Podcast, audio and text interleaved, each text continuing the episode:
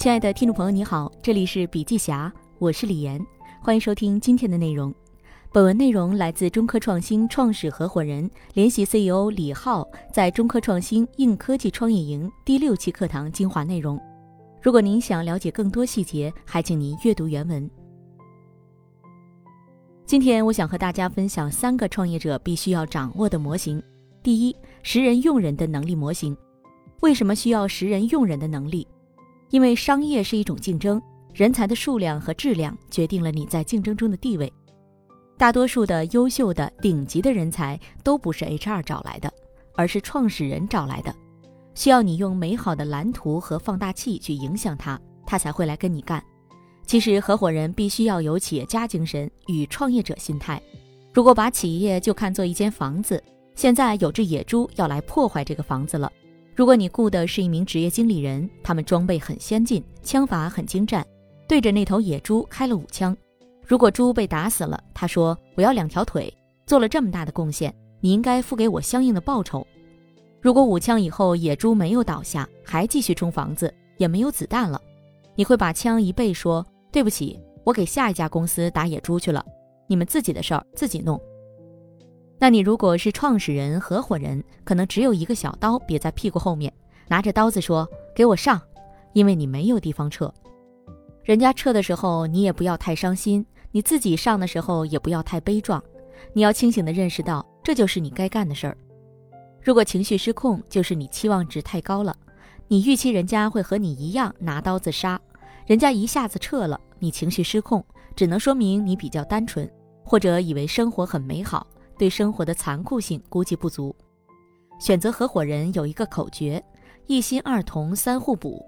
一心是有相同的初心，二同是价值观和长远目标相同，互补是性格、能力和资源的互补。如何选择大将呢？我说的大将是指一个独立板块的负责人，或者说是另外一个分公司或者子公司的一个诸侯。但要分清楚，不是每个部门的经理都是大将。大将和合伙人有时是重叠的，有时是不重叠的。不是每个大将都能变成合伙人，也不是每个合伙人都能干好大将的。合伙人一定要站在全局来做问题，大将则要对局部的结果和时间负责。一家公司里的合伙人，他更多的是对愿景、战略、价值观、未来负责，他不适合具体从事某一项板块和业务，因为每个人会有不同的特点。你把合伙人放在大将的位置上，有两种可能：你没有想清楚，是在浪费他；你想清楚了，在逼他走。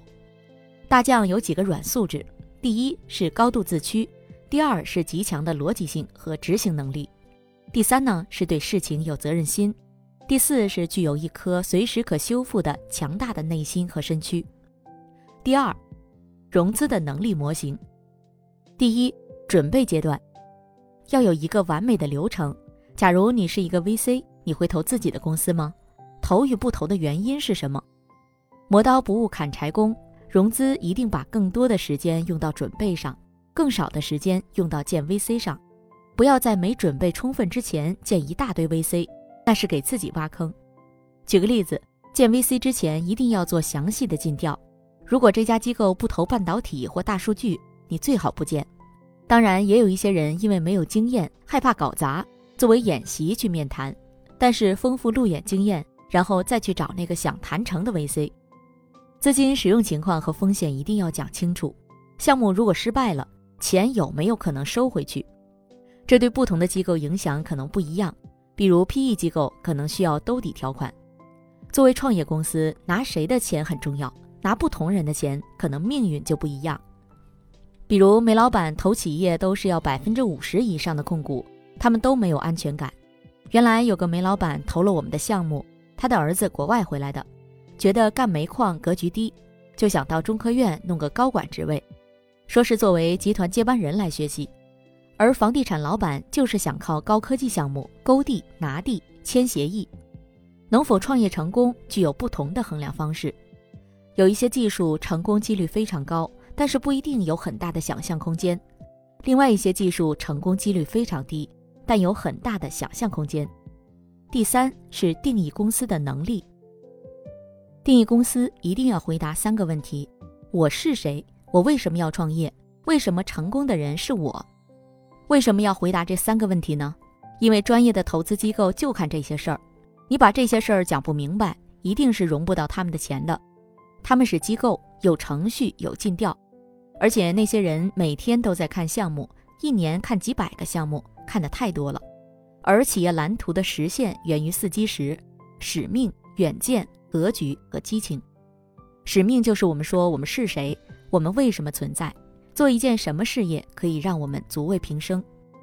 愿景是我们希望做成什么样子，未来是一幅什么样的图景，许予追求者一个什么样的未来。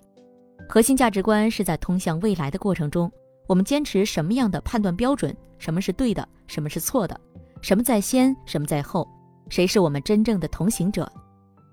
核心价值观是支持使命愿景完成的。当你在描绘你的蓝图、你的理想的时候。能不能用画面感的语言，清晰地将你想干什么传达出去？你的理想是什么？能不能说的特别具象化？能不能说的让人家易于理解？能不能说得很清楚？